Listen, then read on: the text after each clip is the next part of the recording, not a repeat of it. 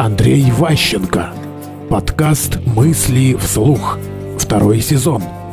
Своя словесная формула. Если вы поймете, что в вас на самом деле что-то ценное есть, вы сможете это правильно отразить в резюме, там, в личном деле, где угодно, правильно представить и придумать словесную формулу, которая вас представляет. Например, я когда приезжаю на какое-нибудь мероприятие, там у меня есть специальное для себя прозвище. Я называю себя экспертом по начальникам.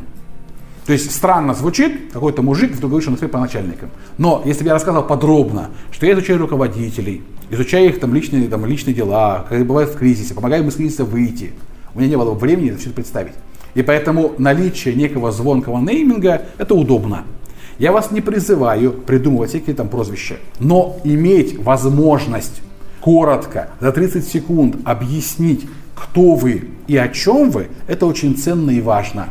Мы так устроены, что когда мы описываем о себя, мы говорим общие слова, э, такие милые, добрые, хорошие, надежные, позитивные, там, э, верные, лояльные и так далее.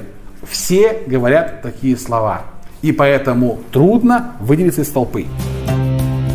Мысли вслух. Слушайте новые выпуски и ищите аудиокниги Андрея Ващенко на Литресе.